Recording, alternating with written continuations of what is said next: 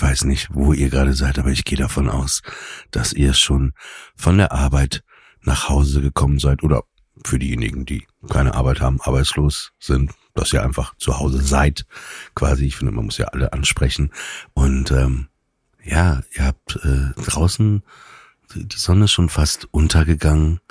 Die Fenster sind immer noch offen. Ne? Es ist immer noch, es ist ein Sommerwind, der ein bisschen kühl nachts reinweht, aber es hat was Angenehmes. Jetzt würde ich sagen, macht ihr einfach das Licht im Flur aus, geht in euer Schlafzimmer, knipst die Nachttischlampe an, legt euch ins Bett und ihr atmet tief ein und aus.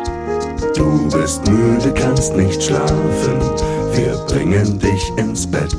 Aus der Ferne hörst du Hafen, gar nicht so weit weg. Du bist müde, kannst nicht schlafen, du bist nicht allein. Wir decken dich zu, geben dir die Ruhe, zur Nacht von uns der Clan. Enter Sandman. Jetzt nochmal willkommen zu einer neuen Folge von Enter Sandman. Wir wollen euch in die Nacht begleiten. Wir möchten der Kassettenrekorder an eurem Ohr sein. Wir möchten euch einen Kuss auf die Stirn zum Schlafen geben. Und wenn ich sage wir, ihr wisst, ich bin nie alleine und ich freue mich, dass sie wieder da ist. Sie ist ähm, ja ein wunderbarer Mensch. Sie ist, äh, würde ich wirklich sagen, die lustigste Person in Berlin auf jeden Fall. Also das kann ich auf jeden Fall hier unterschreiben. Sie ist ähm, leidenschaftlich. Sie hat Humor. Ich mag sie sehr gerne. Willkommen zurück, Anna Dushime. Dankeschön, Oliver Pollack. Warum hast du nicht gesagt, dass ich auch sehr gut aussehe? Das habe ich vermisst. Wow. Alles klar. Mhm. Schön, schön auch dich wiederzusehen. Mhm. Hätte ich äh, äh, was antworten müssen jetzt? Alles klar. Ich weiß, wo wir stehen. Wir hören uns wieder in drei Wochen. Nein, du weißt, äh, also, also, also, ne, das Wow. ist immer, das ist ein guter Start. Aber wir befinden uns beide heute in einer ähnlichen Situation, weil unsere Kinder sind krank. Okay, dein Hund ist krank und mein Kind ist krank. Genau. Was hat Was hat denn, Arthur? also, naja, Arthur, ich, ich, ich fasse es kurz zusammen. Ihm geht's irgendwie heute nicht so gut. Der hatte zweimal sich übergeben und dreimal, ähm, ist jetzt, na, Durchfall. Ja. Aber, aber oft ist es dann so ein Tag, wie, wie wenn man das selber manchmal hat, ne, Magenverstimmung oder so, dann ist es wieder okay, wir waren gerade draußen, wir gehen später auch nochmal raus. Ja, man macht sehr viel für so einen Hund. Also ich würde sonst manchmal nachts im Regen nicht 20 Minuten so rumlaufen. Ich glaube, das würde ich nicht mal für mein Baby machen. Spaß. Ähm, ja, ihm geht's ähnlich. Er hat auch Durchfall und Erkältung und Fieber und weint und ihm geht's nicht gut. Es bricht mir das Herz, ihn immer so zu sehen. Wobei es gibt ja eine Parallele, ne? Und zwar, was, was mein Hund und dein Sohn gemeinsam haben, ist, sie können halt nicht sprechen. Das stimmt. Aber bei meinem Sohn wird es hoffentlich bald soweit sein, dass er spricht. Ja, ja, bei meinem Hund hoffentlich bald auch. Aber ähm, das ist halt wirklich, und das macht es manchmal wirklich schwierig, ne? Und man leidet dann so mit, ne? Mhm. Weil man so am liebsten, man muss dann irgendwie, obwohl man kein Arzt ist, erstmal so ein in a moment Diagnostiker sein, ne? So das Ja. irgendwie einschätzen, auch manchmal nicht in Panik verfallen, ist mir auch schon oft passiert, ne? Das ist irgendwie, als ich den Hund neu hatte, mich noch nicht so mit den Sachen auskannte. Und ich kann mir vorstellen, dass es bei dir als neue Mutter, kann man ja so sagen, Ja. ne? Du weißt, was ich meine, bestimmt auch so ist, ne? Dass man bestimmte Sachen einfach erstmal nicht weiß, vielleicht in Panik verfällt Ja, total. und dann irgendwann ähm, weiß, ah, okay, wenn er das macht, dann ist das und so und so und so. Mhm, Also man muss sich ja erstmal so kennenlernen. Also wir kennen uns auch noch nicht so lange, noch nicht mal zehn Monate. Und ähm, deshalb ist das dann so, dass man halt so gewisse Reaktionen noch nicht einschätzen kann. Und Was ich bei mir selber nie mache, wenn ich krank bin, google ich keine Symptome oder so. Aber das mache ich bei ihm natürlich, weil ich da absolut ahnungslos bin und nicht in seinem Körper stecke und gar nicht sagen kann, äh, was was bedeutet. Und das habe ich dann heute gemacht und habe mich so in ganz krassen Foren verloren und da ist einfach, der Ton ist sehr rau, sage ich dir, in diesen Foren. Aber dann habe ich da schnell auch wieder den Weg rausgefunden und äh, die Kinderärztin angerufen. Und es ist alles gut. Also Kinder sind viel robuster, als man denkt. Es gibt ja Leute, die sagen, ne, wenn du was hast, ne, auf keinen Fall googeln, ne? Und ich bin nicht so ganz der Meinung. Ich finde, es ist wichtig, dass man sich selbst einen Selbstdialog führt und so selber Sachen, die man, mhm.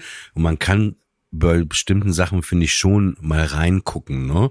Vielleicht nicht unbedingt in so Foren, wo jeder äh, reinschreiben kann, aber es gibt ja so, wenn du jetzt Symptome hast oder so, ne, du kannst ja sagen, was ist, wenn der Hund das und das und mhm. das hat und dann kommt da irgendwie, muss man sich keine Sorgen machen, könnte nur eine leichte oder wenn das, äh, zum Beispiel beim Bienenstich ist es so, ne, wenn, wenn ein mhm, Hund lecker. von einer Biene gest Bitte? Ist egal. Schlechter Witz. Nee, was war der Witz? Hau rein. Du hast gesagt, beim Bienenstich ist es so. Und dann habe ich gesagt, hm, lecker. Weißt du, das Schlimmste ist, Witze wiederholen zu müssen, wirklich. Es, es gibt nichts Schlimmeres. Ja, so, wir können das jetzt gerne auch wieder rausschneiden. Nee, wir lassen das schön drin. Okay. Mein Versagen soll dokumentiert werden. Hm, haben wir schon einen Folgentitel.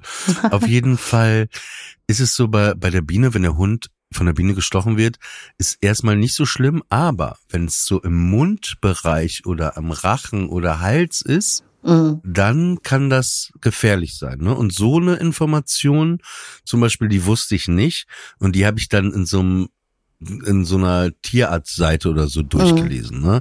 Aber ich finde, es wird immer schwierig, wenn da irgendwelche irgendwer reinschreibt irgendwas, weißt du, was ich meine? Weil du ja gar nicht weißt, was sind das für Typen ja. und so, also finde ich sehr. Ich finde auch, der Ton ist halt immer so rau, ne? Also ich habe äh, das, dieser, den Thread, den ich dann gelesen habe, war halt so mit den Symptomen, die äh, mein Sohn hatte und dann hat eine Mutter geschrieben, die halt irgendwie total nervös war und ähm, hat dann halt so beschrieben, was ihr Sohn hat. Und darunter hatte eine geschrieben, so richtig in so einem frechen Ton, ja, dann müsste man, dann müsste ich ja jeden Tag zum Kinderarzt rennen. Mach ich aber nicht. Jetzt entspann dich doch mal. Und ich denke immer so, sowas, das würde mich wütend machen. Ne? Also zusätzlich dann zu der Krankheit des Kindes würde ich dann auch so einen Streit im Internet anfangen. Und ich glaube, das kann man, kann ich noch mein Kind äh, gerade gebrauchen. Und deshalb versuche ich da immer so ganz schnell Informationen rauszuziehen und dann im Zweifel die Kinderärztin anzurufen und dann und gut ist. Und für mich selber gucke ich da nie rein, weil laut gutefrage.net müsste ich eigentlich jetzt schon tot sein. Aber ich, ich finde, wenn man im Internet anfängt mit jemandem zu streiten, dann hat man so ein Stück weit die Kontrolle über sein eigenes Leben verloren. Ne? Weißt du, ich weiß nicht, ich habe das Gefühl, dass ich immer mehr zu so einer Person werde. Ich habe es noch nicht gemacht, aber ich habe ganz oft diese Gedanken. Zum Beispiel, ich habe vor ein paar Tagen so ein Rezept nachgekocht und das ist überhaupt nicht so geworden, wie es im Video war, was ich gesehen hatte. Und ich musste mich richtig zusammenreißen, um nicht darunter zu schreiben. Hat bei mir überhaupt nicht geklappt. Weil ich dachte so, was für ein Mensch bin ich, der sowas ja. unter einem Kochvideo schreibt. Absolut, absolut. Also das ist auch. I don't want to be that person. Nee, ich weiß. Und gleichzeitig gibt es aber Situationen. Ich war in äh, München äh, vorgestern und gestern auch noch und war vorgestern Abend essen und dann ähm, hat es sehr geschüttet und dann habe ich mit meiner Taxi-App ein Taxi bestellt und ich habe da so eingestellt, dass ich mit Hund äh, bin, ne? Mhm. Kann man so angeben, ne? So kannst du sagen, ne? Ich habe irgendwie ein Tretboot dabei oder eine Golftasche oder ein Hund. Äh, und ähm, ja, dann kam der Fahrer. Es regnete, ich bin eingestiegen mit dem Hund und dann sagt er so, Hund. Ich so, ja, ja, stand ja da auch, ne? aber auch wirklich so, nur so ein Wort, ne? Mhm. Kein Satz, nichts so. So, ja. Und dann äh, war die Fahrer meine Tür noch auf und dann sagt er, ja, das kostet extra. Und ich war seit sieben Jahren mit dem Hund, ne? Mhm. Es kostet nirgendwo was extra. Und dann habe ich aber das Spiel so mitgespielt. Ich hätte eigentlich direkt aussteigen müssen. Ne?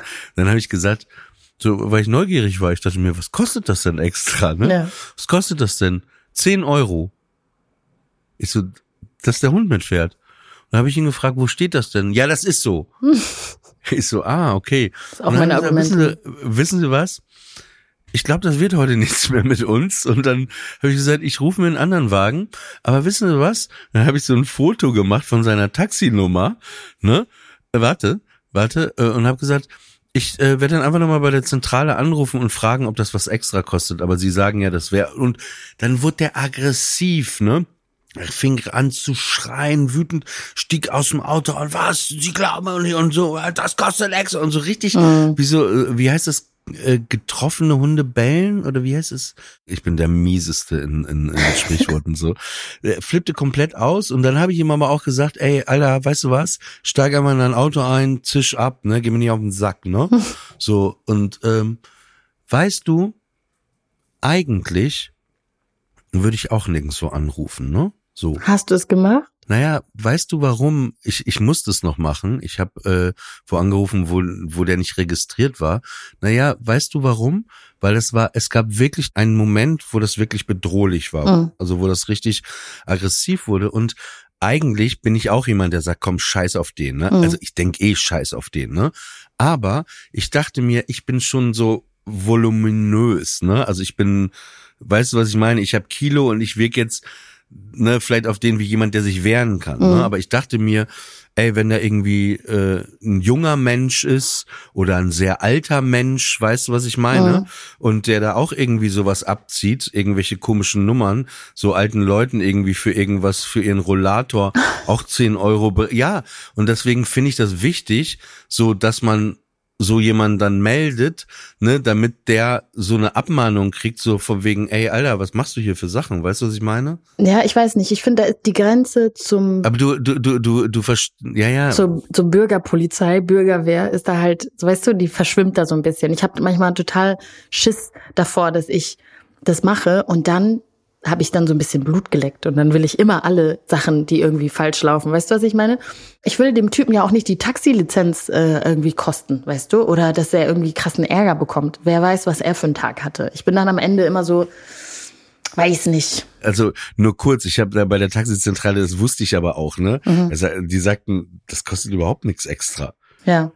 Also es war ja erfunden. Ja klar, das, das, nee, das habe ich mir auch schon gedacht. Und ja, ich denk dann ja auch natürlich, ey, der hat vielleicht gerade keine Kohle oder was was ich, ne? Und mhm. der versucht und aber aber trotzdem irgendwie ist dann so auch verarsch mich nicht. Ja, ich weiß, aber ich bin bei sowas immer, also einerseits verarsch mich nicht, auf der anderen Seite denke ich immer so, weiß nicht, wie teuer Eier sind und Gurken. Go ahead, verarsch mich. Kein Problem. Alle verarschen irgendwie. Du hast ja auch recht, aber ich ich habe wie gesagt auch noch nicht ich werde das noch mal in, in meine in meine Überlegungen mit äh, einbeziehen. Weißt du, aber wo wir jetzt gerade über diese so unangenehme Taxifahrten sprechen, ich bereue tatsächlich, dass ich, ich habe früher so ein paar Taxifahrten gehabt, wo ähm, die Taxifahrer unangenehm waren, aber eher so auf eine sexuelle Art und Weise.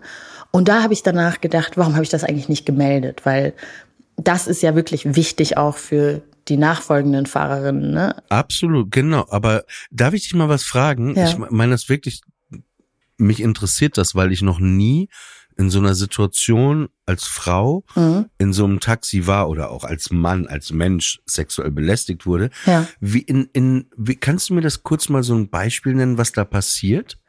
Also, ähm, wie viel Zeit haben wir? Äh, ich hoffe, ihr liegt gut. Ihr seid kurz zum Einschlafen. Ja, das ist wirklich so. Gott. Also bei mir hat es voll oft immer damit angefangen, dass sie gesagt haben. Okay, Triggerwarnung. Dass sie gesagt haben, du riechst gut. Was ist das für ein Parfum? Und beim ersten Mal war ich noch sehr naiv unterwegs und war so, uh, ja, danke, das ist äh, Guerlain, bla bla bla. Und habe angefangen darüber zu sprechen und dann schnell gemerkt, ach so, es geht dem gar nicht um die Parfummarke. Es geht nur darum, irgendwie schon mal so ein bisschen vorzufühlen, ob irgendwie so ein Gespräch in diese Richtung geht. Das Schlimmste, was ich jemals erlebt habe, war, dass dann äh, ein, ein, ein Taxifahrer dann wirklich nicht locker gelassen hat und am Anfang mich gefragt hatte. Der ist noch mit dir zu Douglas gefahren und hat gesagt, zeig mir das. Zeig mir das Parfum. nee, der, ähm, am Anfang, als es noch nicht ganz schlimm war, hat er noch gefragt, ob ich gerade von der Party nach Hause fahre. Und ich habe gar nicht drüber nachgedacht und habe gesagt, ja, ja, ähm, ja, ne, ist irgendwie spät. Und hätte im Nachhinein vielleicht sagen müssen, nee, ich fahre jetzt zu meinem Freund oder zu irgendwem und nicht dem sozusagen meine Adresse in Anführungszeichen geben. Auf jeden Fall hat er da nicht locker gelassen und wurde immer unangenehmer und wollte Kaffee trinken gehen und ich wollte einfach nach Hause. Und dann habe ich gesagt, nee, ich habe einen Freund, war natürlich gelogen.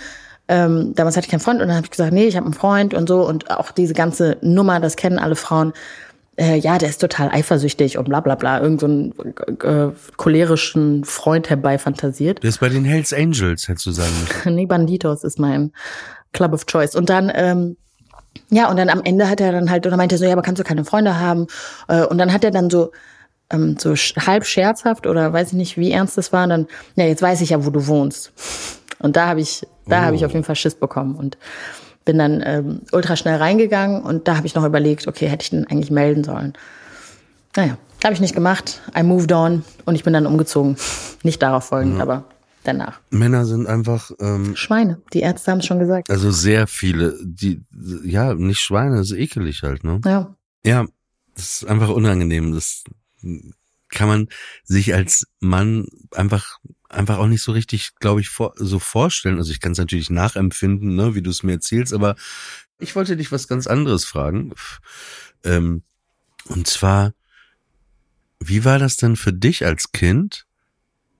Als du denkst jetzt, als du dann alleine Taxi gefahren bist. Nein, wenn du krank warst. Also ich war als Kind relativ selten krank. Ich bin total oft, ähm, habe ich mich ähm, hingelegt irgendwie und mich verletzt. Aber so richtig krank, so, also in Rwanda hatte ich oft Malaria, aber das galt nicht als richtig krank, da bin ich trotzdem zur Schule gegangen. Ich war nicht so oft krank, auch weil meine Mutter da einfach so eine No-Nonsense-Policy hatte. Also da musstest du schon richtig, richtig krank sein, um nicht zur Schule gehen zu können. Und äh, deshalb habe ich das umso mehr genossen, wenn ich dann mal so krank war, aber nicht so schlimm, dass man es nicht irgendwie genießen kann. Und habe da so ein richtiges Ritual draus gemacht. Äh, meine Eltern waren dann weg und dann bin ich dann runtergegangen und habe mir erstmal eine riesen Schüssel Cornflakes gemacht, aber die Frosties. Aber nicht die richtigen Marken-Frosties. Kein Ausländer, also kein Ausländer hat Marken-Frosties gehabt, aber äh, die von Aldi oder so. Und habe mir eine riesen Schüssel davon gemacht und habe mich dann von Fernseher gesetzt und habe dann einfach, bis meine Eltern zurückgekommen sind, Fernseh geguckt und ähm, ich glaube White Flakes hießen die, White Flakes gegessen. Das war toll. White Flakes? Naja, liegt ja nahe, da ist ja Zucker drauf. Das erinnert mich so an White Fragility, so White Flakes irgendwie. White Snowflakes. Aber ich habe diesen Tiger mochte ich am liebsten von von Kellogg's Frosties. Dieser Tony, den, ja. Hieß der Tony? Mhm. Kanntet ihr euch oder woher weißt du, kannst du seinen Ja, man kennt sich. Man kennt sich, man schätzt sich. nee, aber das ist in der Werbung. War doch immer ähm, Tony the Tiger. Aber da war nicht, man kennt sich, man schätzt sich. Tony, Kellogg's Corn Frosties.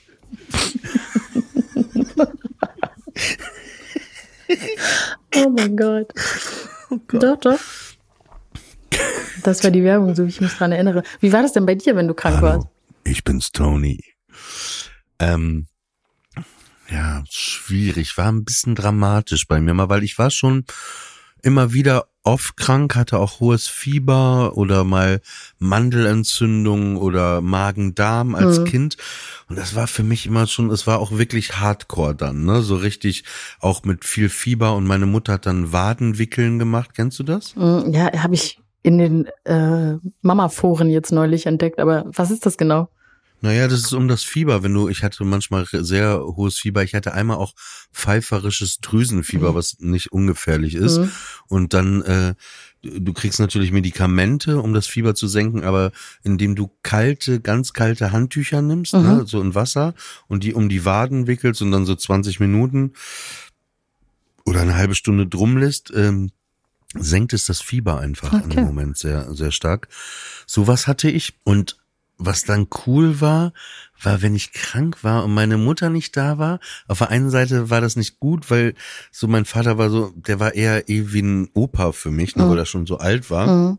Und der war so immer ein bisschen überfordert Ja. und hat dann irgendwie eine Verkäuferin aus unserem Laden hochgerufen, weil er dann nicht mehr so weiter wusste. Ganz süß, aber was dann geil war, wenn man dann wieder ein bisschen gesünder wird, ne? Mhm. Also wenn du du da du musst noch nicht zur Schule, aber du kannst eben schon so Fernseh gucken und so Ja. Sachen wieder machen, aber du bist noch nicht ready. Dann weiß ich einmal, das werde ich nie vergessen. Das war bei uns zu Hause tabu, meine Mutter war nicht da und dann ähm, hat dann eine Verkäuferin aus unserem Geschäft, äh, ich, äh, weil mein Vater irgendwie äh, konnte auch gar nicht kochen oder so und Abendessen und dann äh, es gab so Snackbar länger bei uns nebenan im M-Center, da gab's so richtig geile Bratwurst, Currywurst, Pommes. Das werde ich nie vergessen. Da war ich so richtig krank, da wurde ich wieder gesünder. Hatte diese so einen großen Pommes-Teller mit so einer riesigen Bratwurst oder Currywurst und das, den Geschmack habe ich immer noch im Mund. Boah. Das war einfach wirklich ähm, wirklich gut, aber ich kam mir auch immer so, man ist dann doch als Kind doch und so krasses Fieber, wenn das dich so körperlich angreift, ist schon nicht so geil, ne? Nee, also. Aber man musste das richtig, also wie gesagt, meine Mutter hat halt alle möglichen Tests dann gemacht und wenn du, also sie hat das einem nicht einfach so geglaubt, dass man krank ist. Also da musstest du dir schon richtig was einfallen lassen. Und weil sie einfach so ähm, genau war, habe ich mich das einfach nicht getraut. War deine Mutter streng? Extrem. Also sie war früher, als wir in Ruanda gelebt haben, sehr, sehr streng und in Deutschland hat das so ein bisschen nachgelassen. Ähm, da war sie einfach so ein bisschen cooler, aber ähm, früher war sie auf jeden Fall sehr streng. Warum glaubst du, hat das nachgelassen? Na, ich glaube, also in Ruanda standen wir unter einem anderen Druck. Ähm, wir waren, meine Mutter war Witwe, ähm, wir waren Tutsi und die Leute haben halt schon so ganz genau hingeguckt, ne? Wie gut sind wir in der Schule? Sind wir irgendwie so Fuck-ups? Gehen wir, schwänzen wir die Schule und so weiter? Und ähm, das war ihr so wichtig und das hat sie uns da so eingetrichtert, dass wir uns das einfach gar nicht getraut haben. Hatte das was mit dem zu tun, dass ihr Tutsis wart, dass man da genauer hingeschaut hat? Naja, also man hat A, einer, einer verwitweten Frau nicht zugetraut, dass sie so hart durchgreifen kann und streng sein kann, so diese Attribute, die vermeintlich den Männern zugeschrieben werden. Und da kein Mann im Haus war, äh, glaube ich, war dann, haben sie gedacht, ach Gott, die drei Mädchen, die werden es irgendwie zu nichts bringen.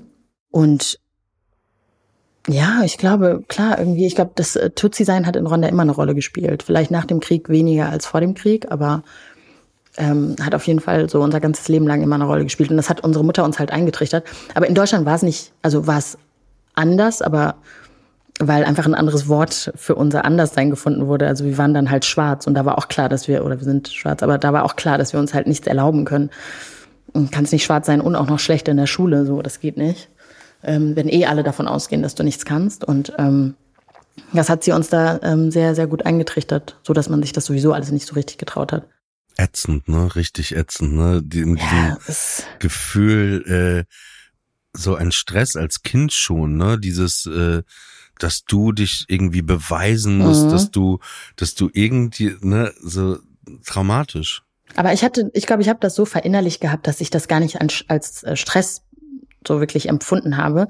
In Ruanda gibt es halt auch, das Schulsystem ist besonders sehr streng. Ich weiß, dass ich nach, als ich nach Deutschland gekommen bin, habe ich mich so gewundert, so was machen die alle im Unterricht? Das ist irgendwie wie so, weiß ich nicht, so malen nach Zahlen oder so. Es es kam mir überhaupt nicht streng vor. Ich glaube, deshalb habe ich das nicht als Stress empfunden. Aber ja, eigentlich sollte man Kinder einfach chillen lassen, gell? Die Frage, die natürlich jetzt nahe liegt in Deutschland, als du in der Schule warst mit 17, 18, hattest du auch ein Flugblatt in deiner Schultasche. Mehrere.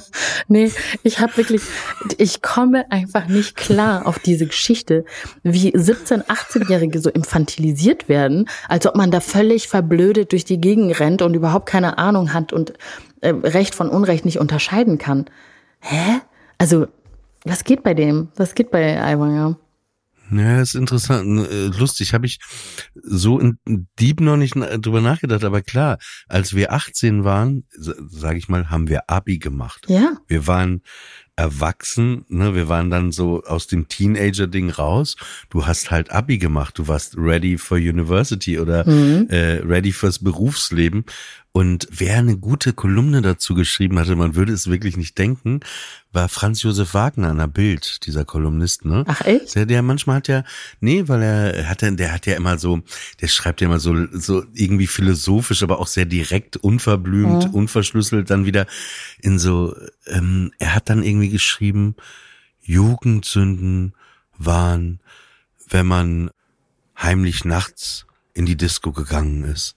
Jugendsünden waren, wenn ich mal das Snickers nicht an der Kasse bezahlt habe, ne? Und dann hat er so so eine Aufzählung gemacht, ne? Und dann hat er einfach gesagt, aber das, ey, man ist 18 Jahre halt auch und so. Das ist das ist schon relativ geistesgestört, ne? Also das ist auch keine, ich finde das auch ganz gefährlich, das so als Jugendsünde irgendwie ähm, abzutun, weil nur bestimmten Leuten werden Jugendsünden zugestanden. So ähm, ausländische Kinder oder migrantisierte Kinder werden mit 17, mit 15 äh, als Männer so tituliert und so ein Typ, der dann später Politiker wird, ähm, der kann sich da irgendwie so rausstehlen und auch ohne einen Funken Reue sich da hinstellen und sagen, ja mein, das war doch äh, irgendwie eine Jugendsünde und das ist ja frei interpretierbar. Hä? Das ist interessant, ne? Da hast du auch gut gesagt gerade. Ohne einen Funken Reue, ne? Absolut. Dass das einfach so irgendwie erklärt wird, so unter dem Motto, ey, regt euch mal alle nicht so auf Ja. und so. Und so, äh, hallo? Und in unserer, in der ähm, Zeit, in der wir uns befinden, wo viele Leute sich oft, manchmal zu Recht, manchmal zu Unrecht aufregen, ist das, glaube ich, auch so ein Ding, wenn du sagst, jetzt komm, jetzt entspannt euch mal, kannst du damit echt auch viele Leute in die Irre führen, so. Und dass deren moralischer Kompass einfach so ein bisschen wackelt, weil sie dann denken so, hm, vielleicht übertreiben wieder die Woken oder was weiß ich. Aber nein, da muss man ganz firm stehen und sagen, das geht überhaupt nicht. Das ist keine Jugendsünde und das ist auch keine Lappalie. Also, Nee. unglaublich, wirklich. So menschenverachtend und so Also, ekelhaft. w- wenn einer, also ich, ich bin ja auch in diesem Land aufgewachsen und ähm, du kannst mir glauben, ich habe auch den einen oder anderen Witz mal äh, zu dem Thema Thema Holocaust in der Schule oder so auch gehört, die der eine dem anderen erzählt hat. Ich fand das auch nicht lustig, ne? So, aber dieses Flugblatt, ich habe das halt durchgelesen, ne?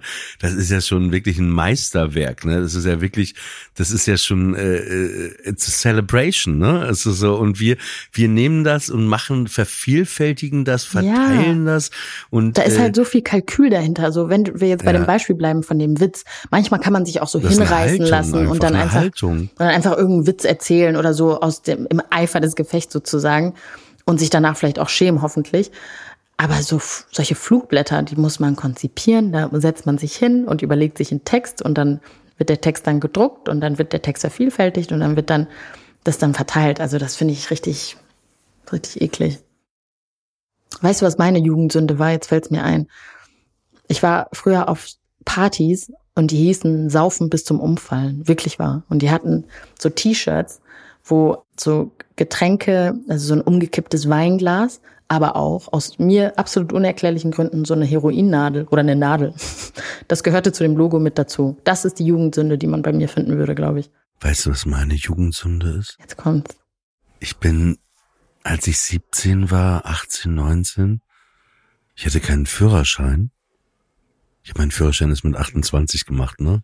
Hat sich, weil es war so, als ich 18 war, um es kurz zu erzählen, war es so, dass ähm, so auf dem Land, da wo ich herkam, war das oft so, wenn du 18 wurdest, ne, manche haben das als Geschenk bekommen, den Führerschein, ne? W- Wenn die Eltern vielleicht besser verdienten, hat man sogar noch so einen kleinen alten Gebrauchtwagen so bekommen, ne? Und ähm, ich habe in einer Band gespielt und ich wollte ein Schlagzeug haben. Also statt Ich- ich Führerschein dann Schlagzeug. Ja, und dann haben meine Eltern gesagt, muss ich halt entscheiden, ne? Auto und Führ äh, Führerschein oder ein Schlagzeug.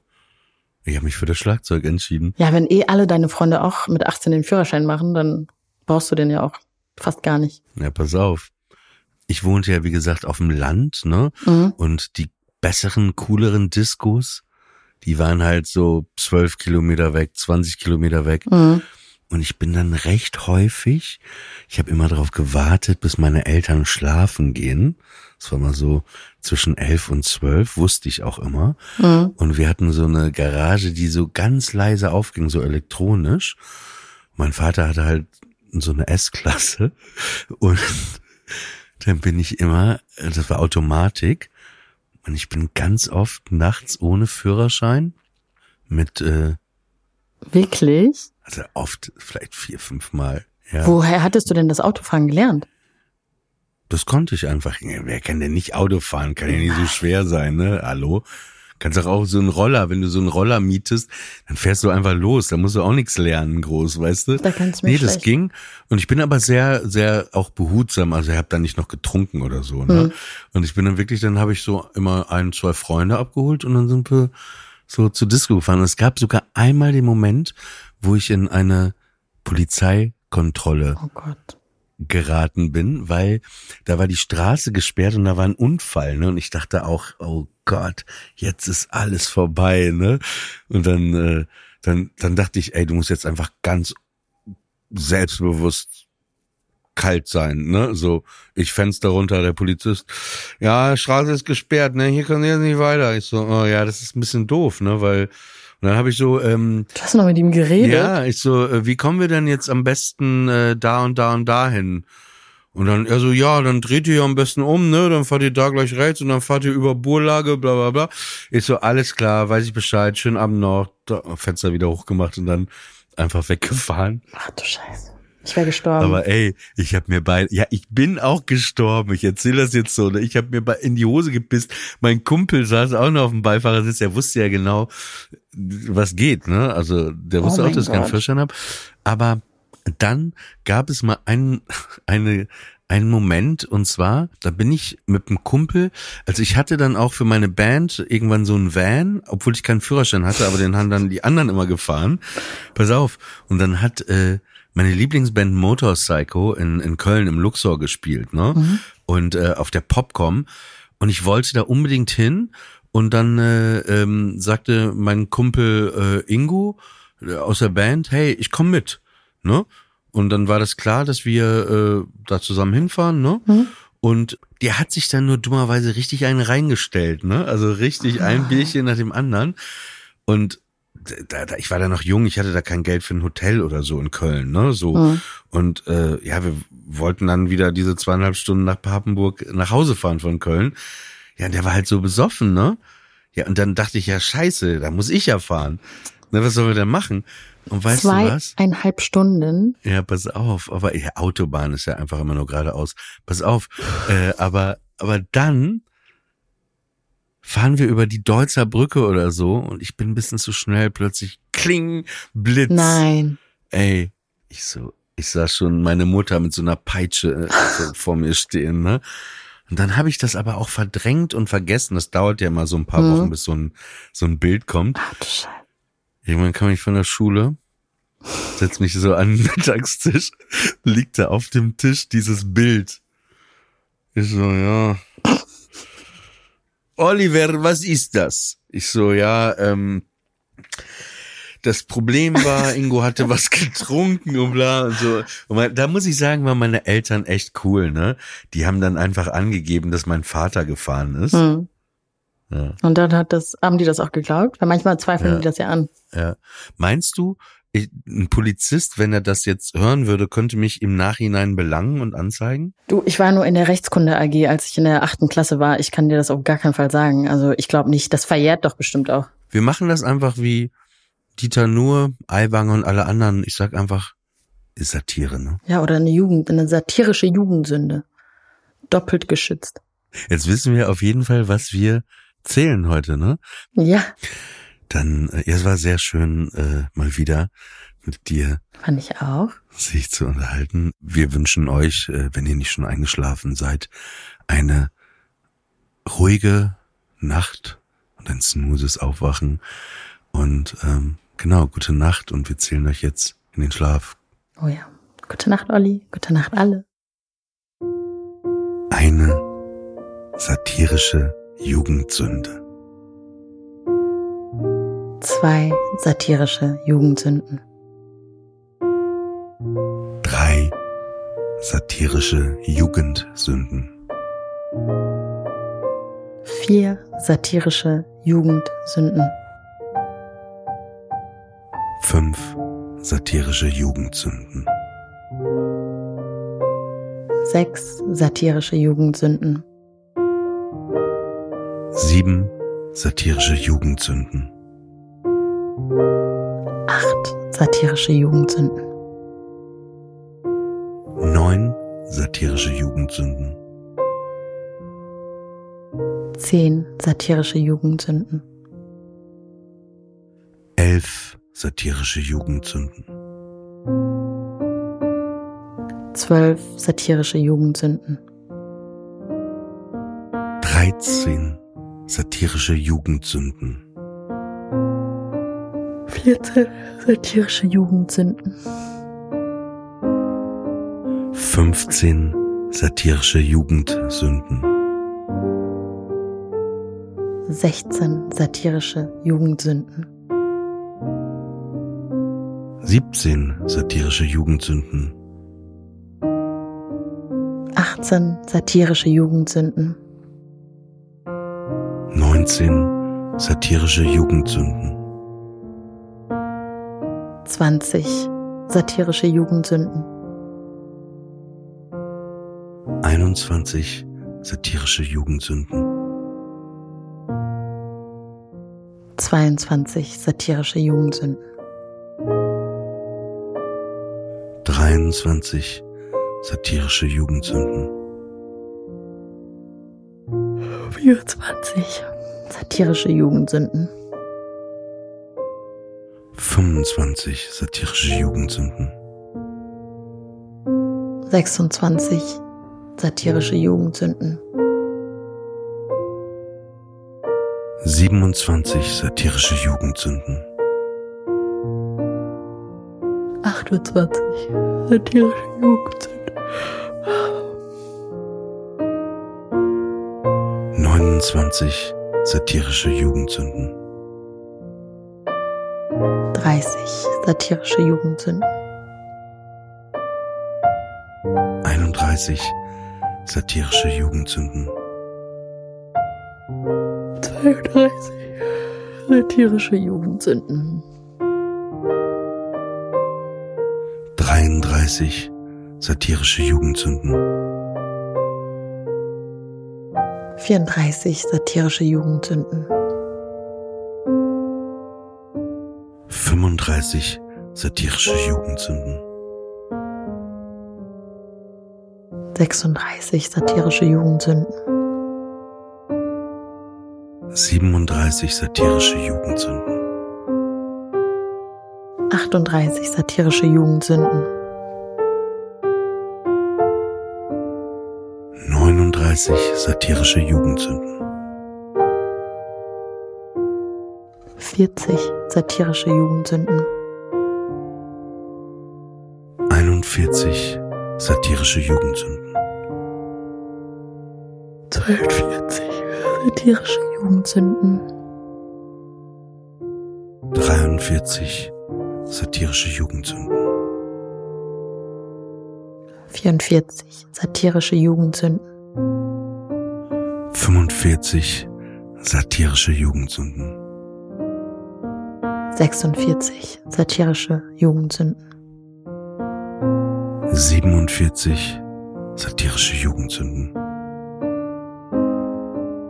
48 satirische Jugendsünden. 49 satirische Jugendsünden. Und wenn ihr jetzt noch nicht eingeschlafen seid, könnt ihr nochmal von vorne anfangen zu zählen. Euch allen eine gute Nacht und auch dir, Anna, gute Nacht. Gute Nacht, Olli. Gute Nacht.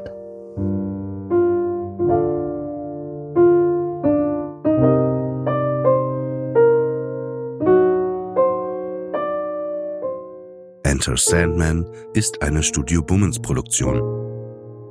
Executive Producer Tobias Baukage. Produktion Hanna Marail. Ton und Schnitt Konstantin Lange und ein besonderer Dank geht an Aerobik für die wundervolle Musik.